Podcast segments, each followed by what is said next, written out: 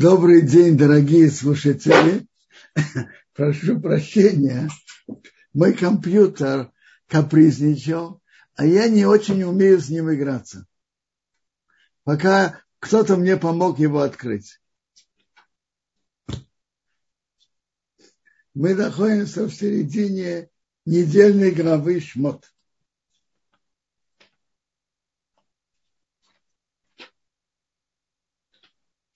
Бог посылает Моше.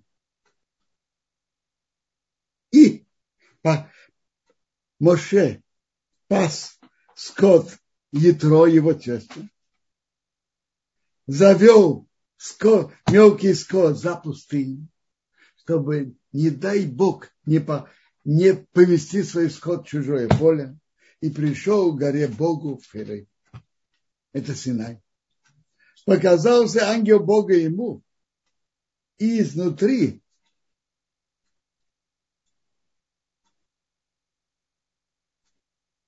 маленького кустарника сне, говорят, что это ежевика. И он увидел, что сне горит в огне и не сгорает. Это что-то непонятное. Он увидел, сне горит в огне и не сгорает. Как чудо. Что это такое? Искуни говорит, объясняет, что показали Моше в его первом видении. Ему показали жизнь еврейского народа среди врагов. Враги его, которые хотят его уничтожить, как огонь, а он маленький невысокий кустарник слабый. И он горит в огне. И по всем законам истории он бы должен был прекратить свое существование, быть уничтоженным. Но сне не сгорает. Это история, форма существования еврейского народа в изгнании. Горит в огне невысокий кустарник, горит в огне, но не сгорает. Сказал Моше, я сверну и посмотрю, это великое видение. Почему не сгорает сны? Увидел Бог, что он подошел посмотреть, и сказал им, позвал его Бог с неба. Позвал его Бог из сны и сказал Моше, Моше, сказал, вот я. Сказал, а не приближайся сюда. Сними твою обувь, обувь твоих ног, потому что место, которое ты стоишь, это святая земля. Почему так смя не сгорает? Бог его хранит чудесным образом. Бог его сохраняет. Как Бог ему говорит, я сказал, сказал ему, я, Бог твоего отца, Бог Авраама, Бог Ицхока и Бог Янки. Миша скрыл свое лицо, он боялся смотреть на Бога. Сказал Бог, я видеть видел страдания моего народа, чтобы не гибся. А их крик я услышал от их притеснителей, потому что я знаю их боли. И я спустился спасти его от руки Египта и поднять с этой земли к земле доброй и просторной, к земле, которая течет молоком и медом, к месту Кнани, Хити, Эмери, Призи, Хиби и Руси.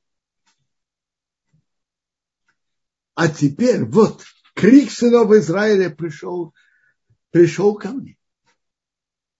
Видите, молитва евреев имела свое влияние. Она ускорила выход.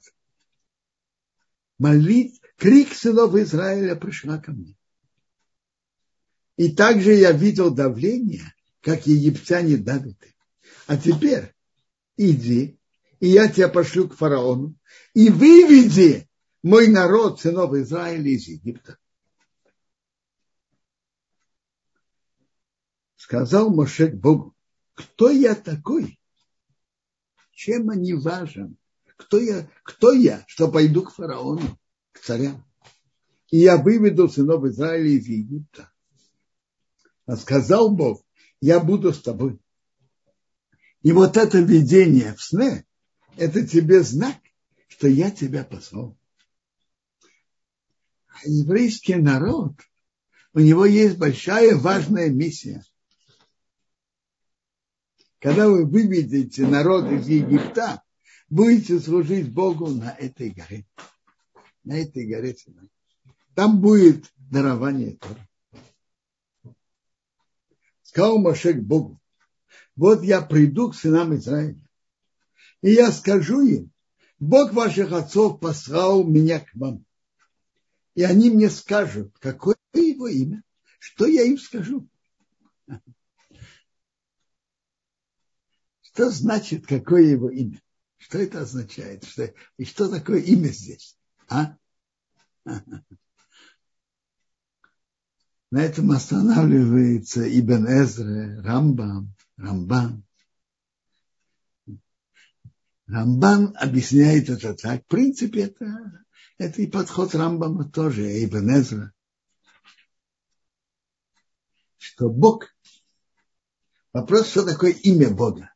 Имя Бога, какой формы влияние на миры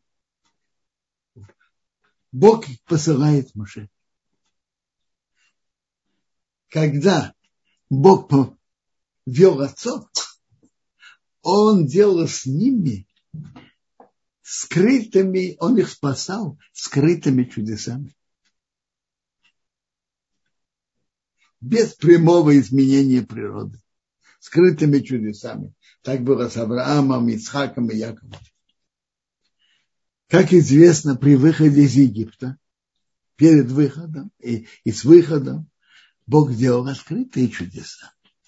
Это имена Бога. Каким, какой формой руководства миром Бог собирается вывести их из Египта. Формой скрытых чудес, как он вел себя с отцами, или открытыми чудесами, которые, как мы увидим, были при выходе из Египта, как 10 сказаний египетских, например. Какое имя?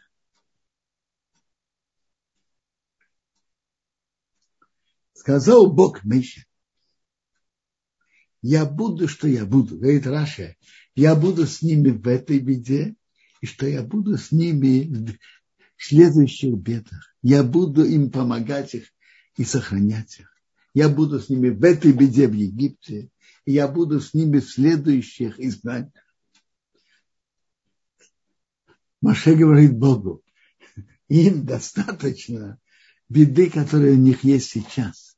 Зачем им вспоминать, э, рассказывать о бедах, которые будут в дальнейшем? Зачем? Бог сказал ему, ты прав, это я как раз и имел в виду.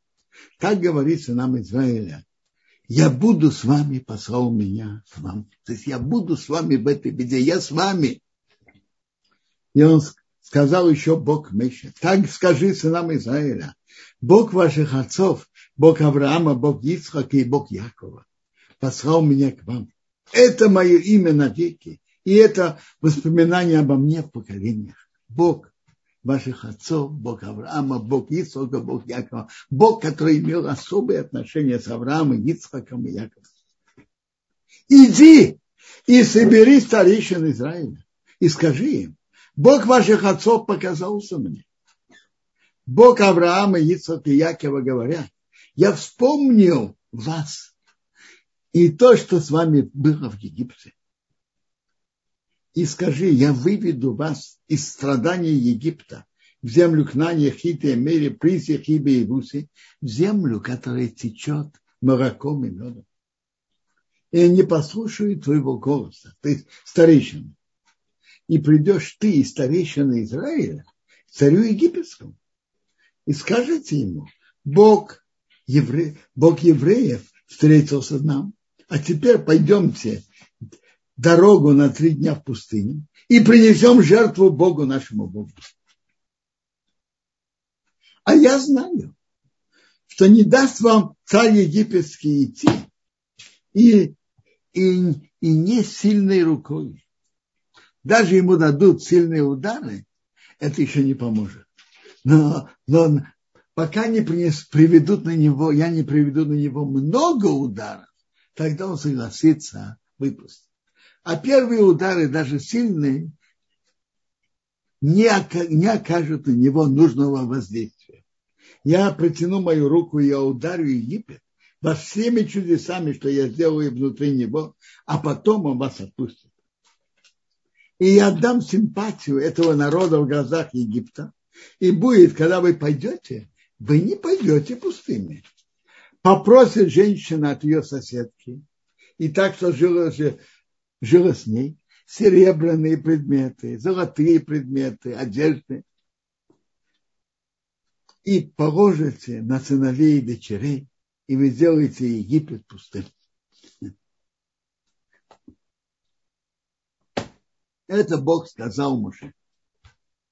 Ответил Меша и сказал, они ведь мне не поверят, не послушают моего голоса, потому что они скажут, не показался к тебе Бог. Почему они так скажут? До сих пор, если Бог хотел что-то сообщать, передать еврейскому народу, он передавал это через его старшего брата Аарона. Они ему скажут, не показался к тебе Бог. Если да, то к твоему брату. Сказал ему Бог, что это в твоей руке? Сказал жезл, палка. Сказал, брось на землю. Бросил на землю, это превратилось в змею. И Моше убежал от него. Тут был и намек Моше тоже. Почему ты говоришь плохо на евреев, что они не поверят? Тоже мог бы сказать, а может не поверят. Затем, зачем говорить так уверенно, что они не поверят?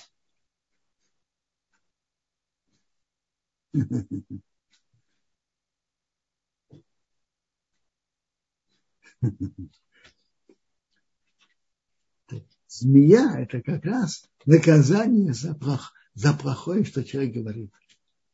Ты говорил плохое на еврея. Сказал Бог Моше, протяни руку, ухватись ему за хвост. Протянул, Моше протянул руку, ухватил его, и он превратился в пауку в его руке чтобы верили, то показался к себе Бог, Бог их отцов, Бог Авраама, Бог Ицхака и Бог Якова. Ему еще. Веди твою руку в лона. Вел руку в лона, вы, вытащил. А рука, она мецурат, прокаженная. Как с ней? Ну, кому посылают проказу? Тому, кто говорит плохое о другом. Это опять-таки неприятный намек Моше. А, надо быть осторожным, не говорить плохое на евреев. Он сказал, верни твою руку в лона, вернул, руку в лона вытащил, и она стала как обычное, э, обычное место тела.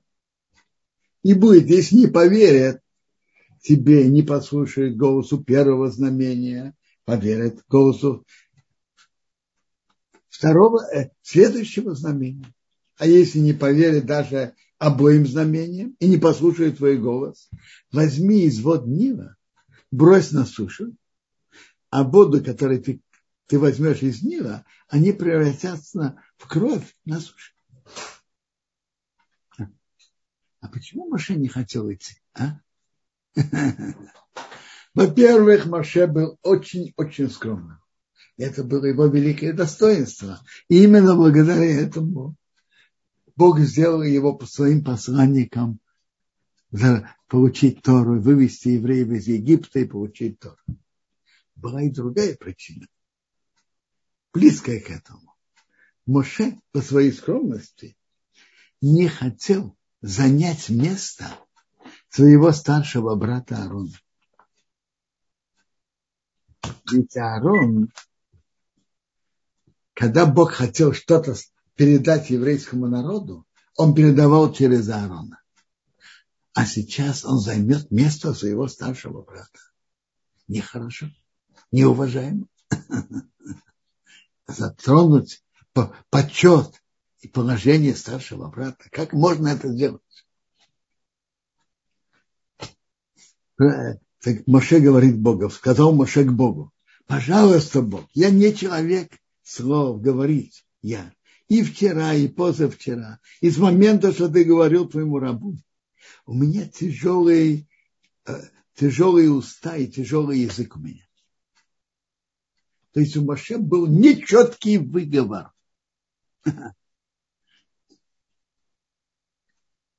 Есть интересный метраж, что когда Моше был у фараона, как мальчик, когда дочка фараона его привела, кто-то там из астрологов колдунов сказал ему, он взял, играясь, и взял корону фараона и положил на себя.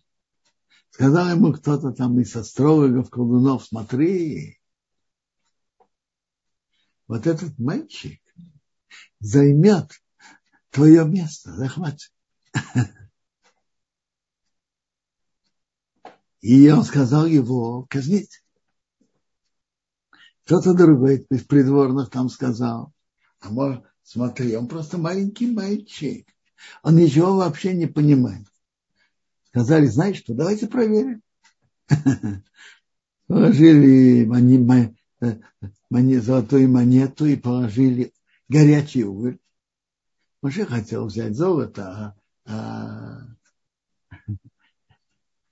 ангел повернул его руку, чтобы он взял уголек, взял в рот, и рот его обжегся. Ну, это спасло Моше. Моше был с тяжелым выговором. Сказал Бог к нему, кто сделал уста человеку, а кто, и кто делает немым, или глухим, или видящим, или слепым. Ведь это я Бог. А теперь иди, а я буду своими устами, и я тебя научу, что ты будешь говорить. Он сказал Моше, пожалуйста, Бог, пошли через кого ты посылаешь один из переводов, через кого ты обычно посылаешь, это Арон.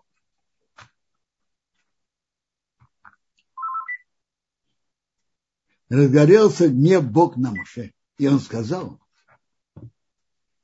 ведь Аарон, твой брат Леви, я знаю, что он будет говорить. И он выйдет тебе навстречу. И он увидит, и он будет радоваться в сердце. То есть тебе нечего опасаться, что Арон обидится от того, что Бог послал тебя. Он увидит, и он обрадуется в сердце. Это говорит о большом величии Аарона. Брат занял его место посланника Бога в еврейском народе, а он радуется в сердце. Известно при выборах президент, проигравший президент, официально поздравляет победившего, входящего президента. Но скажите, он радуется в сердце? Всем известно, что нет. А Аарон, он тебя увидит и будет рад в сердце. Не случайно. Но вот это сердце Аарона, которое не имело ни капли зависти потом надели золото и бриллианты Хошина. Это особое золотое сердце, которое не имеет никакой зависти. Ты будешь говорить с нему, с ним, и ты вложишь слова в его уста, а я буду с твоими устами и с его устами, и я научу вас, что вы будете делать. Он будет говорить за тебя к народу. Он будет тебе как уста. А ты будешь ему как главным. То есть он будет говорить. Он будет говорить за тебя от народа.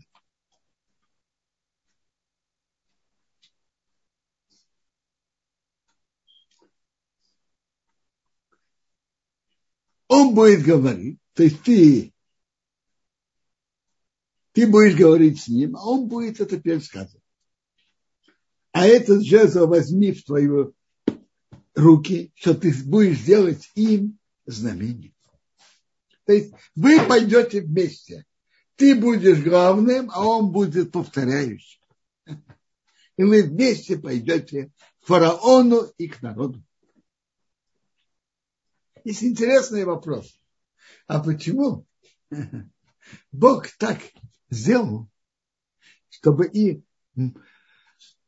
посланничество к фараону и дарование Торы было через Моше, человека, у которого тяжелый выговор. А? Нельзя было найти людей, которые хорошо и четко говорят.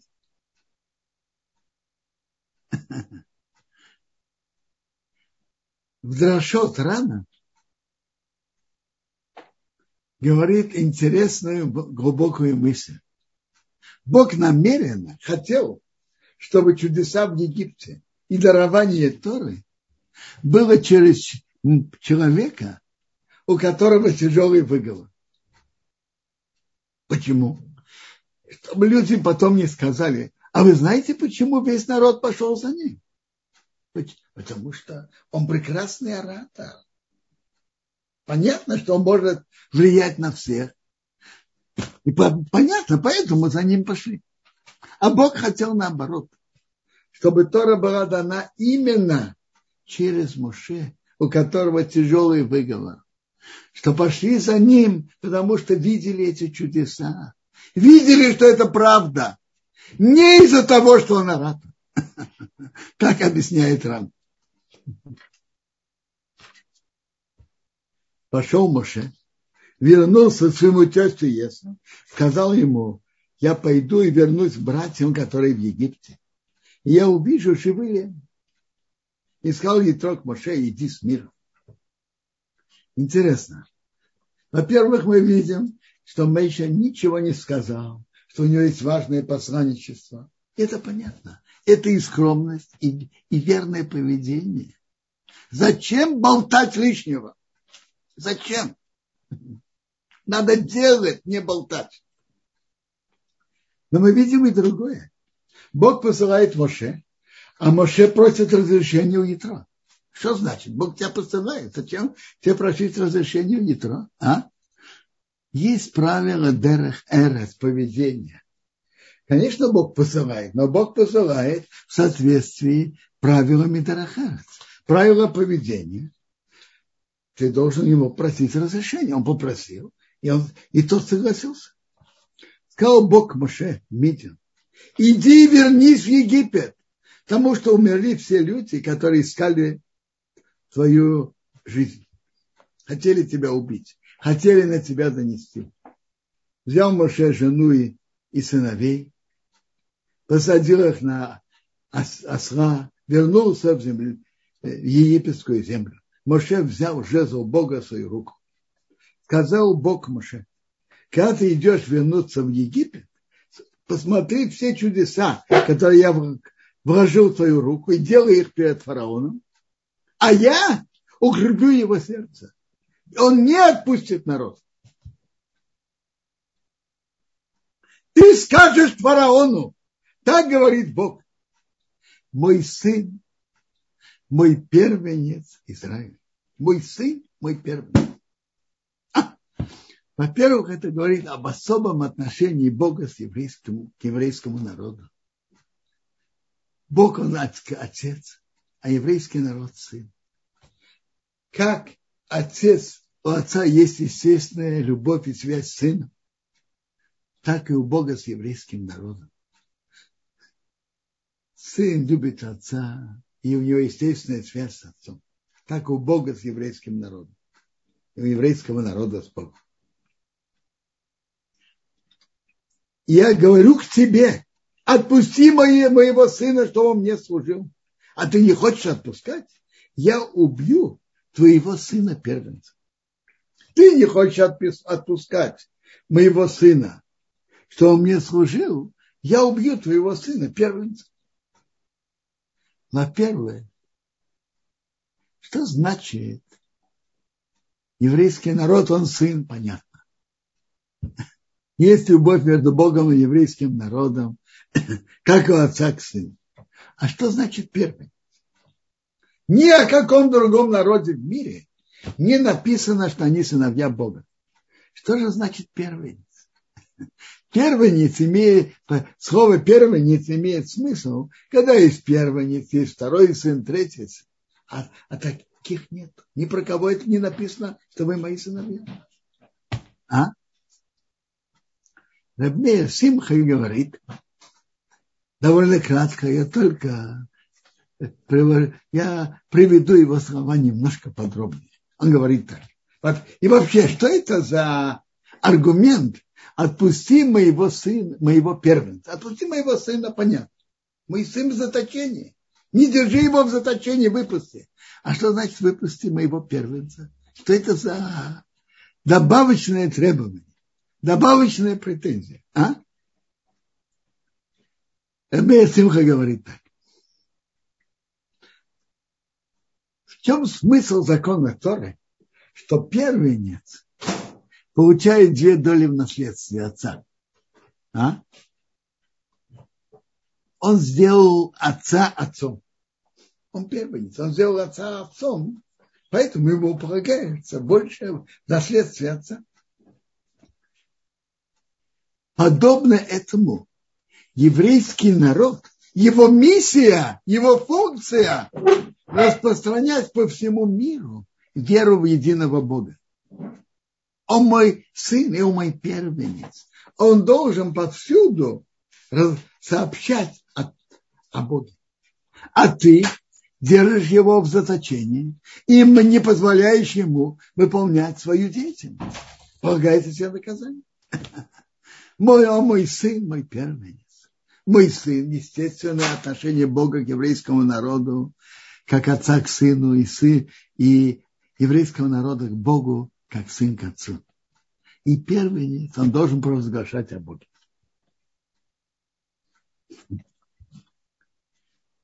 Моше идет на такую важную, важное послание сейчас. Вдруг в дороге, что произошло? Было в дороге в ночлеге. Встретил его Бог и хотел умертвить Моше. Взяла Ципора, жена Моше, э, камень, отрезала э, закрытие э, закрытие тела, то есть на ее сына, то есть сделала ему обрезание, приблизила к его ногам и сказала, а, из-за тебя мой жених, мой муж э, был умер. Он отпустил его. Тогда она сказала, что это э, жених был умер из-за обрезания непонятно. Во-первых, мы видим интересно, у Бога нет поблажек. Моше послали на очень важное посланничество. А есть на него претензии. Он не делает обрезание своего сына. И Моше Бог погиб за это. Непонятно. Моше не делает обрезание своему сыну. А? Раши приводит так. Бог ему велел идти, сделать обрезание, идти в дорогу опасно для ребенка. Но когда он пришел на место, он же мог сделать обрезание. А он на месте прежде всего разбирался, где он остается на ночлег, а потом, как он сделает обрезание. А надо было первым делом заниматься обрезанием. Когда есть возможность сделать мецву, надо первым делом заняться мецвой. В данном случае обрезанием. А про ночлег можно подумать и потом. И это была претензия к Муше. Так Ципора сделала обрезание, этим спасла Муше. Сказал Бог к Аарону, иди навстречу Моше в пустыню. Он пошел, встретил его в горе Бога и поцеловал его. Моше сообщил Аарону все слова Бога, что он его послал, и все знамения, что он ему велел. Пошли Моше и Аарон и собрали всех старейшин сынов Израиля. Старейшин, не стариков. Всех стариков трудно собрать. И нет смысла. Старейшин.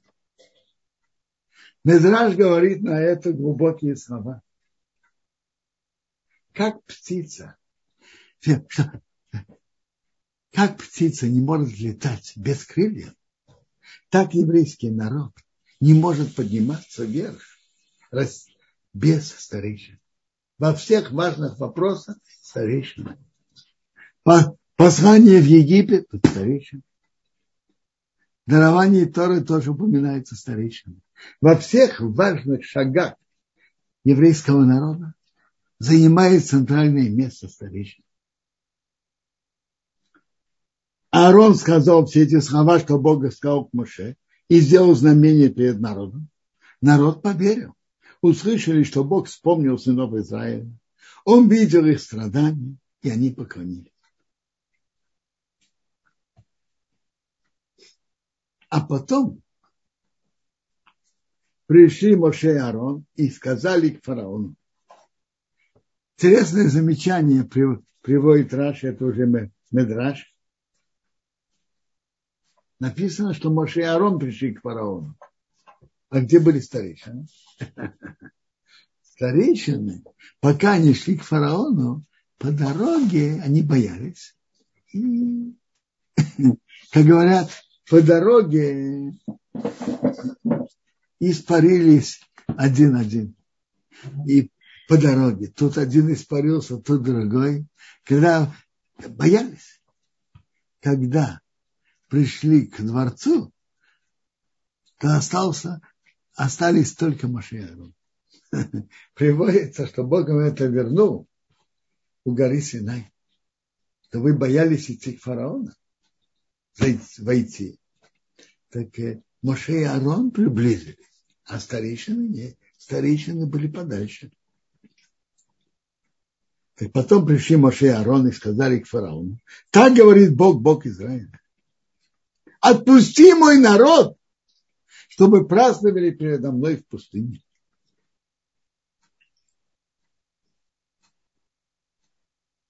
Сказал фараон, кто это Бог? Что я послушаю его голоса отпустить евреев. Я не знаю Бога.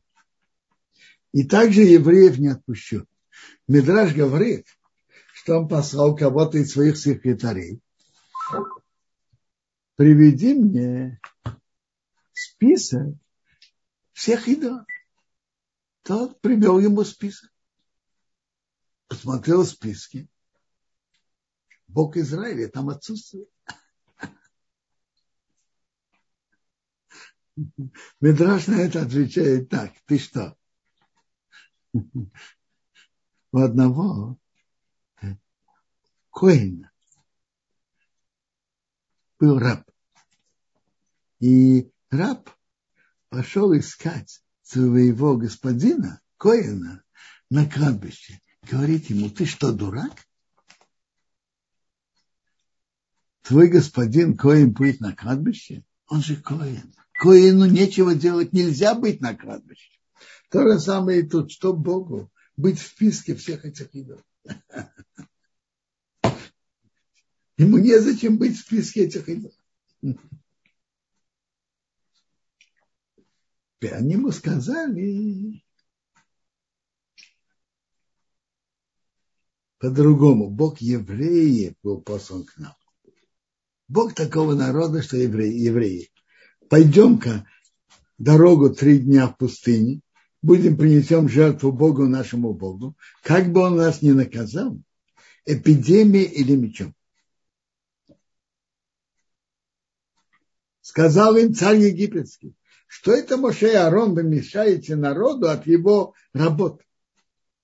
Идите к вашим делам. У вас есть что делать дома, занимайтесь.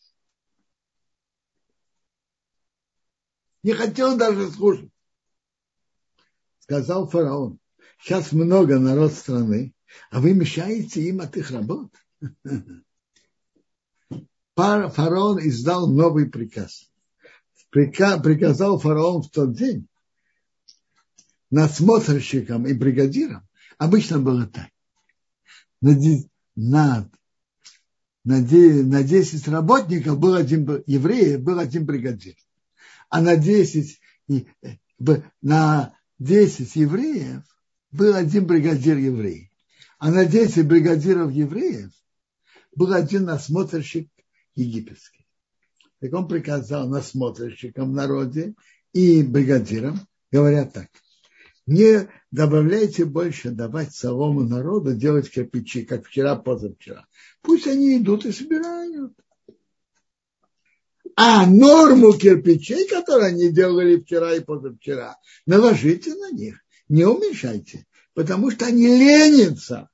Поэтому они говорят, пойдем принесем жертву нашему Богу.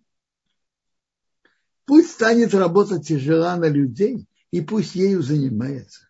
И не занимается ложными словами.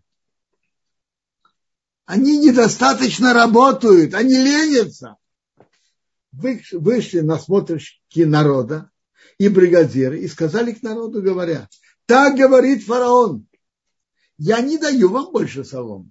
Чтобы делать глину, надо солом. Вы идите, берите вам для себя солому, где найдете. Но от вашей работы, от вашей нормы не станет меньше.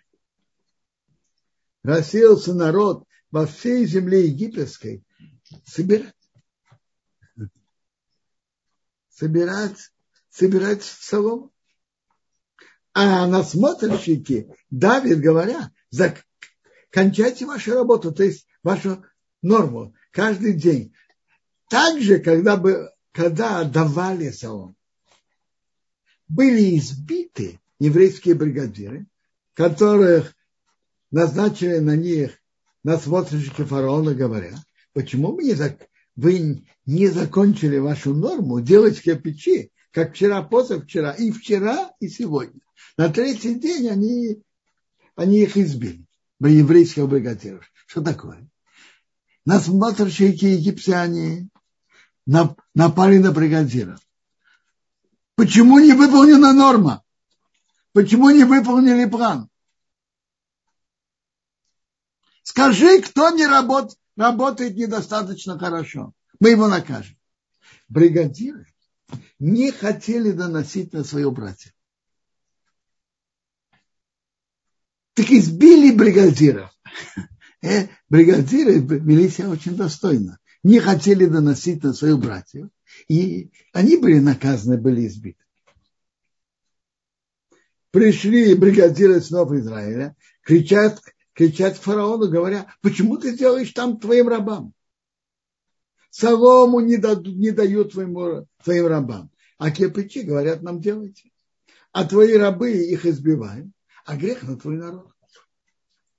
Сказал им фараон, вы ленитесь, поэтому вы говорите, пойдем принесем жертву Богу.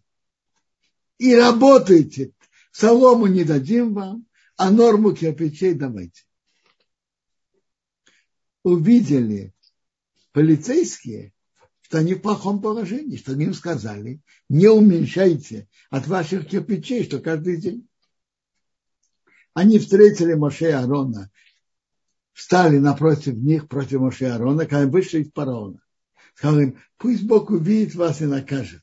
Вы испортили э, запах наш в глазах фараона, в глазах его рабов, дать меч в врагах нас убить.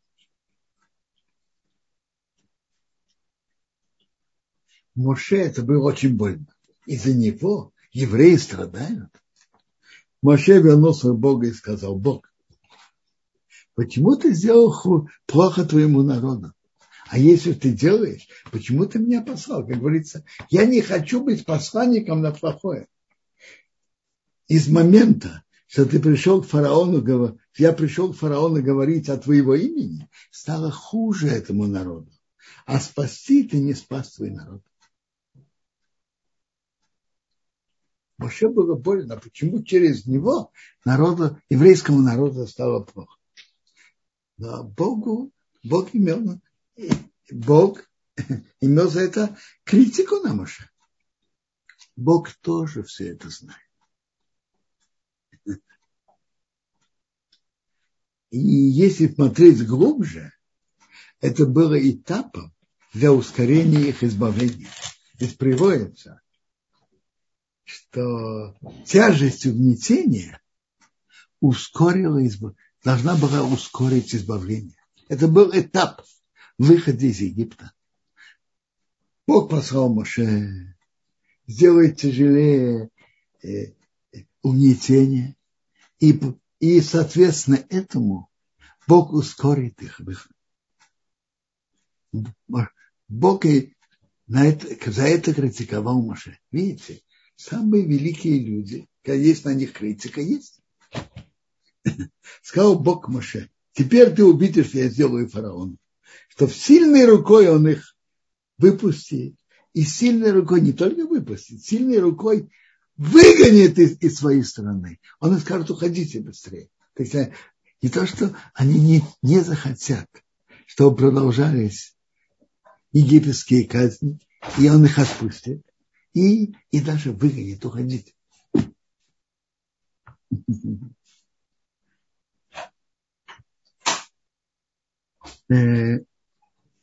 Сегодня я хотел поговорить о времени зажигания свечей, принятия субботы и времени выхода субботы.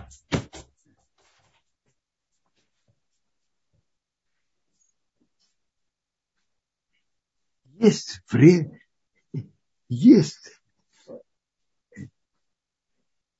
время захода солнца и есть время выхода звезд. А между ними между заходом солнца и выходом звезд, это время бейн хашмашот, между сумерками. Как говорят, ни рыба, ни мясо. Сомнительное время. И Емара говорит нам, что это время сомнительное. Поэтому мы принимаем субботу до захода солнца, прекращаем делать работу. А субботу мы провожаем уже после выхода звезд. То есть в это время мы не делаем работу ни в пятницу, ни в субботу. Теперь есть еще закон. Значит, это сомнительное время Бейнашмашу. А есть еще закон.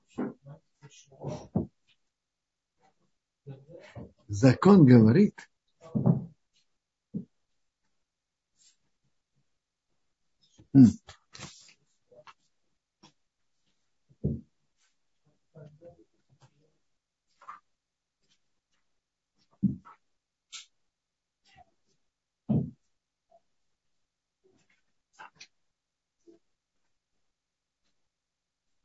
Ой. Есть еще добавочный закон. Это называется Тосефет Шаббат. Есть добавка к субботе. Добавка к субботе говорит, что надо принять субботу какое-то время, когда еще точно пятница надо принять субботу какой-то, когда еще пятница. Поэтому зажигают свечи какое-то время перед заходом солнца. Сколько времени перед заходом солнца? Есть разные обычаи и разные мнения. В Иерусалиме, например, Время зажигания субботних свечей 40 минут перед заходом солнца.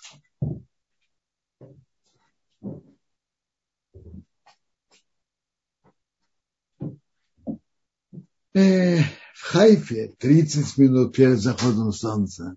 В Тель-Авиве, по-моему, 23 минуты перед заходом солнца. Вне Израиля есть принятый обычай 18, зажигать свечи 18 минут перед заходом солнца.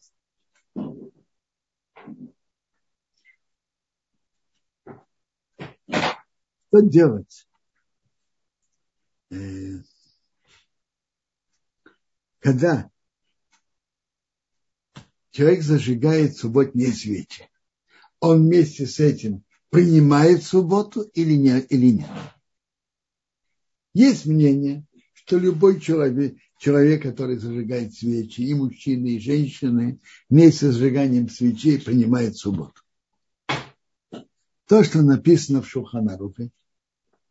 Мужчина, который при, зажигает свечи, мы считаем, что он еще не, не, не обязательно, что он принял субботу.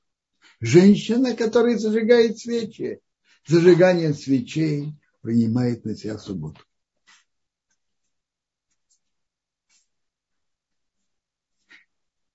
Если она хочет не принимать субботу, она должна заранее говорить или устами, или мыслями, что я иду зажигать свечи, но я еще не принимаю этим субботу.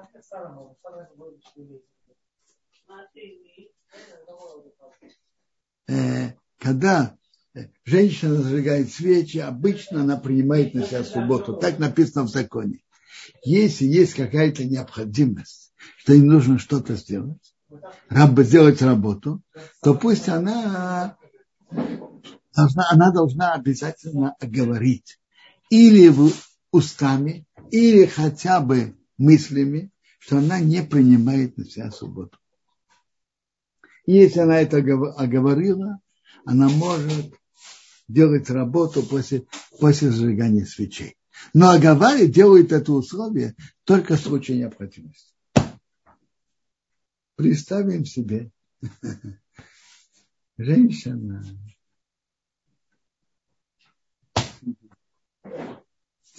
должна в этот вечер еще окунаться в микву. Она хочет дойти еще три минуты до миквы и встать под душ. В субботу мы обычно мы не купаемся. Горячей водой определенной. Так она может в таком случае зажечь свечи, допустим, в Иерусалиме 40 минут перед заходом солнца, гуляет 5 минут до миквы, встает под душ, а принимает субботу чуть-чуть позже. Есть интересный вопрос. Женщина, которая старается молиться Минху, можно ей оговаривать, что она не принимает субботу, что она могла молиться Минху. Потому что если она уже приняла субботу, это уже суббота. Суббота в субботу пятничная молитва за пятницу, за Минху пятницы уже не говорят. Что делать?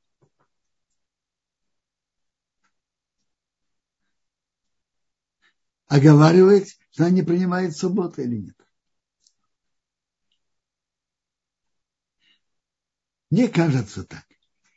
Если это в Иерусалиме, и пришло время 40 минут перед заходом солнца, она может, может помолиться Минху, это займет еще 4-5 минут, и зажгет свечи 35 минут перед заходом солнца. Если она находится за границей и принимает субботу 18 минут перед заходом солнца, вместо задержаться еще на 5 минут не стоит. Пусть зажигает свечи, а потом будет молиться дважды Марьев. Зависит, где это находится. То есть сколько времени перед субботой она зажигает, зажигает субботние свечи. Ну, если есть вопросы, пожалуйста. Благодарав, огромное спасибо за замечательный урок. Есть вопросы по теме. Первый вопрос, который здесь был, это Авиталь спрашивает, почему Маше не рассказал евреям весь план, который Творец сообщил ему, что будет тяжелее, и фараон их отпустит только поздно. Не понимаю. Во-первых, где написано, а зачем это сообщать? Для какой пользы? Ну, например, чтобы они набрались терпения и не роптали. Я не думаю, что это бы много помогло. Они и так много страдали. Сообщать вам, вам станет тяжелее. Зачем? А, тут Илья задает такой вопрос. А, есть ли в Торе указание, что Арон должен был стать посланцем Всевышнего? Не понимаю. Бог же так сказал. Я не понял вопрос. Вопрос, был ли изначально такой план? Нет. Изначальный план был, что Маше будет посланником. А то, что Моше отказывался, и отказывался из-за почета и положения Аарона. Он говорит, вы будете оба. А изначальный план был, что Маше будет один.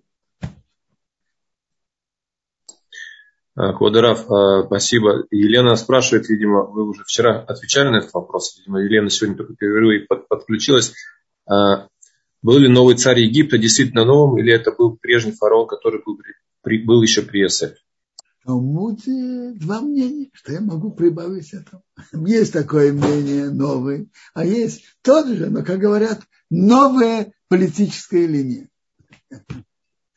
Видели такое? Бывает.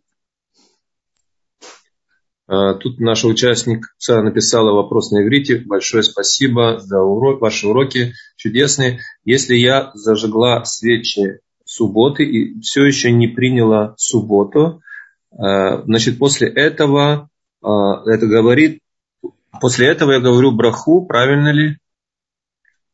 Смотрите, наш обычай, по крайней мере, ашнасских евреев точно, в любом случае, человек, при, женщина принимает субботу, не принимает субботу сжигание свечей, она зажигает, но не закрывает глаза, не пользуется их светом, потом открыв, говорит брох, открывает глаза. То, что женщины обычно делают. Чтобы это было как бы браха перед тем, как пользуется светом. Но она принимает субботу сразу зажиганием свечей, как обычно. А если она хочет не принять, она должна заранее это говорить. Или устами, или хотя бы в мыслях. Она ставит такое условие. Но я говорю вам, говорить, ставить условие, надо же в любом случае какое-то время перед заходом солнца прекратить работу. Что бы то ни было. Должна быть прибавка на субботу. Спасибо большое. И Тамар подняла руку. Тамар, пожалуйста, ваш вопрос. Мы включили микрофон. Да. Ждем. А, тут есть это Хай Виолеты. Какой момент просит Бога? Бога обычно женщины молятся сразу после зажигания свечей, потому что это особый момент, когда человек делает мецву, то у него есть особые заслуги, открываются небеса для его просьб. И он может просить. Но просит сразу после зажигания свечей, после брахи. Да. Да, да. Квадраф, э, вопрос еще был такой, до какого времени прекращать работу? До какого времени? Я сказал вам, зависит в, каком, в каких местах, когда зажигают свечи. В Иерусалиме принято 40 минут. В, есть места в Хайфе 30. Во многих местах за границей 18 минут. Ну, надо все-таки знать, что есть какие-то рамки. Человек чем-то закрутился не 18, 17, 16, 15 минут. Но слишком поздно принять субботу нельзя же. Нужно что-то оставить, для, чтобы принять субботу. А, Тамар, а, если у вас получается, включайтесь, пожалуйста. Если нет, тогда мы здесь уже остановимся. И Кударов... А, да. А, вот я еще извиняюсь, тут вопрос догонку. А, имеется в виду, до какого времени прекратить работу после зажигания свечей? Значит, после. Это вопрос не после. Сколько вы, если сделали условия, то можно делать, делать, что не принимаете на себя субботу, можно делать работу после зажигания свечей. Но принятие субботы зависит от захода солнца. Не так. Э, какое-то время перед заходом солнца надо прекратить работу, чтобы была прибавка к субботе.